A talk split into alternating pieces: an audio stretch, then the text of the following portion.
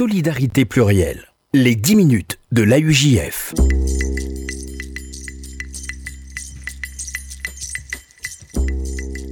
Bonjour à toutes, bonjour à tous et bienvenue dans les 10 minutes de la UJF, le rendez-vous hebdomadaire de l'appel unifié juif de France sur RCJ.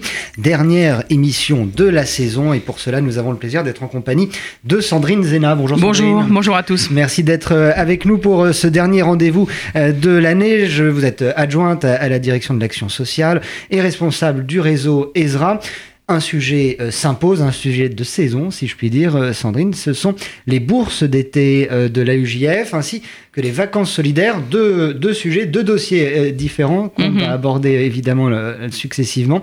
Commençons par, par les bourses d'été. C'est un, projet déjà bien amorcé. Euh, oui, on est en plein dedans, hein, je, dois le dire. En plein dedans.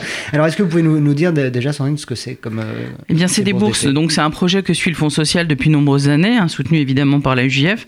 Donc, c'est un projet qui nous permet aujourd'hui très concrètement d'envoyer 1200 enfants en séjour scolaire, en séjour vacances l'été, c'est-à-dire mhm. colonie et centres aérés. C'est un, des séjours qui sont évidemment extrêmement importants puisque nous, les soutenons, soutenons des familles en grande difficulté mmh. euh, pour permettre d'aller souffler un peu. Euh, souvent des enfants qui sont dans des situations euh, familiales extrêmement complexes, socialement extrêmement mmh. complexes.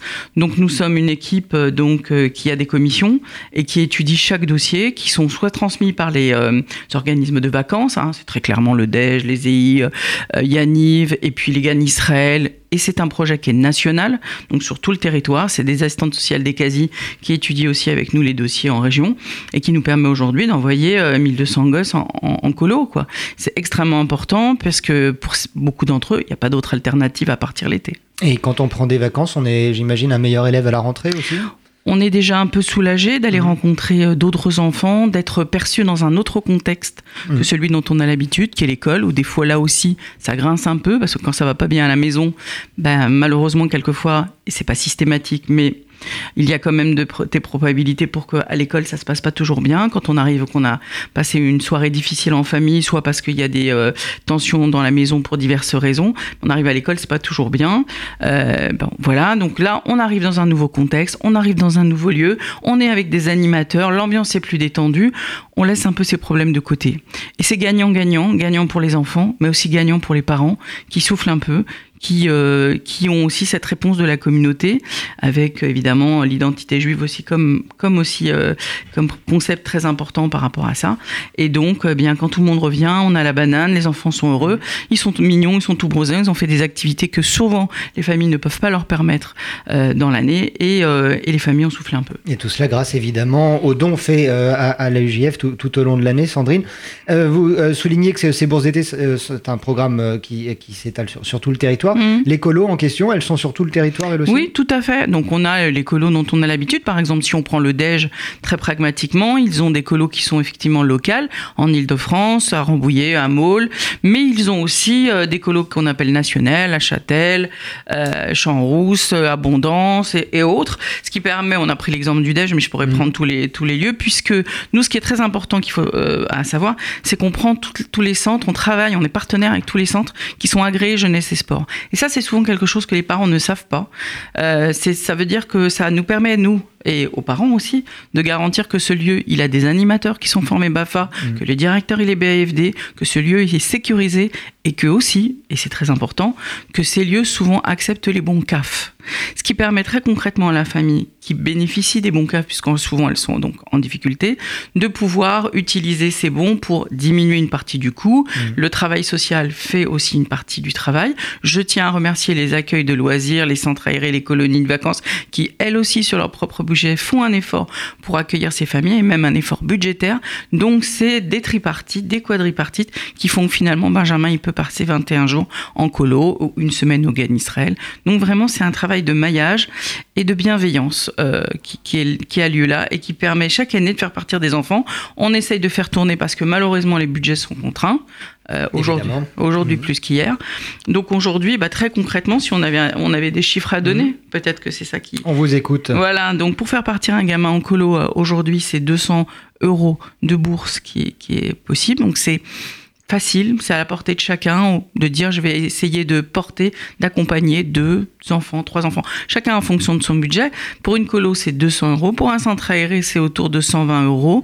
Donc, c'est des montants qui sont assez simples à comprendre, qui dit mmh. aujourd'hui, si euh, je peux, moi, débloquer de mon budget et faire en sorte d'être tranquille et apaisé, de savoir que j'ai pu faire partir deux, trois, quatre enfants et dont je sais que l'argent sera bien utilisé puisque c'est une commission sociale qui, euh, qui, va étudier les dossiers, évidemment, avec les documents, euh, les justificatifs nécessaires. Mais mmh. je pense que c'est une bonne action. Les demandes euh, de ces bourses d'été sont en progression? Eh oui, malheureusement. On est autour de, aujourd'hui, on est autour de, j'étudie entre 1700 1800 dossiers.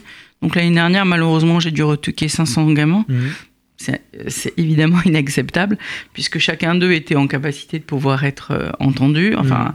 avoir une bourse et là ça s'est pas fait parce que bon bah, les budgets sont contraints. Donc ça c'est toujours une difficulté pour nous, travailleurs sociaux ou accompagnants sociaux, de, devoir, de devoir, dire non, bah, de devoir dire non. À un moment, euh, voilà, les budgets sont contraints, on est obligé de dire bah, c'est normalement tu devrais pouvoir partir, Jonathan ou euh, ou Rivka ou je ne sais quoi et, et, là on va dire ou alors ce qui est ce qui se joue aujourd'hui c'est des familles qui sont obligées de choisir mmh. et d'envoyer soit l'un, soit l'autre. Soit, euh, pour les familles qui sont le plus en difficulté, dire voilà, sur les trois semaines de centre aéré, eh bien, j'envoie chaque enfant une semaine. Mmh.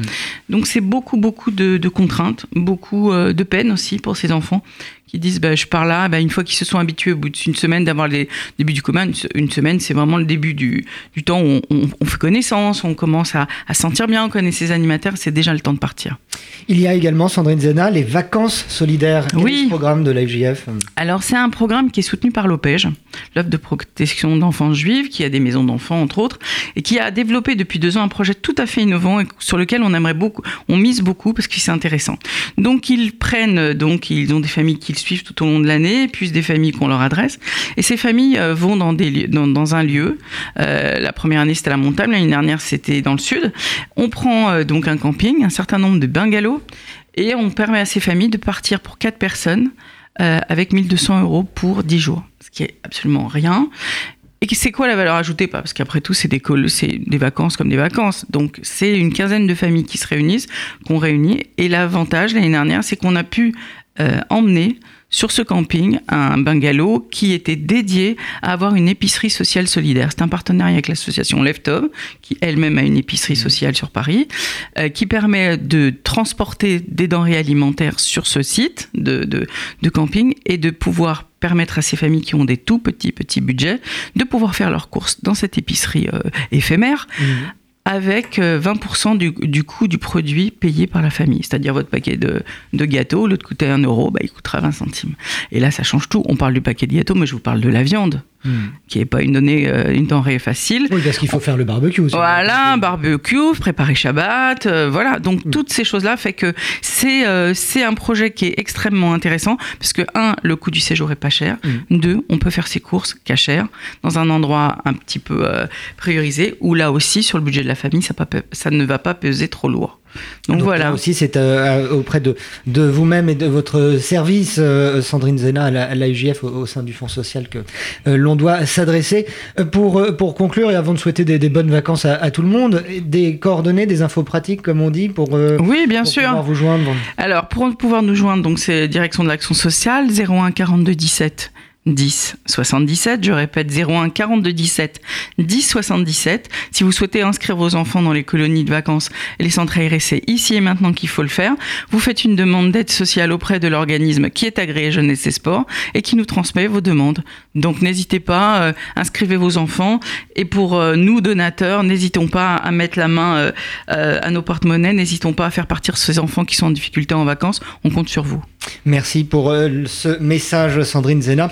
C'est avec vous donc que s'achève cette saison des 10 minutes de la UJF sur RCG. On vous souhaite une, de bonnes vacances à vous aussi. À vous tous, bien sûr, merci. Merci Sandrine.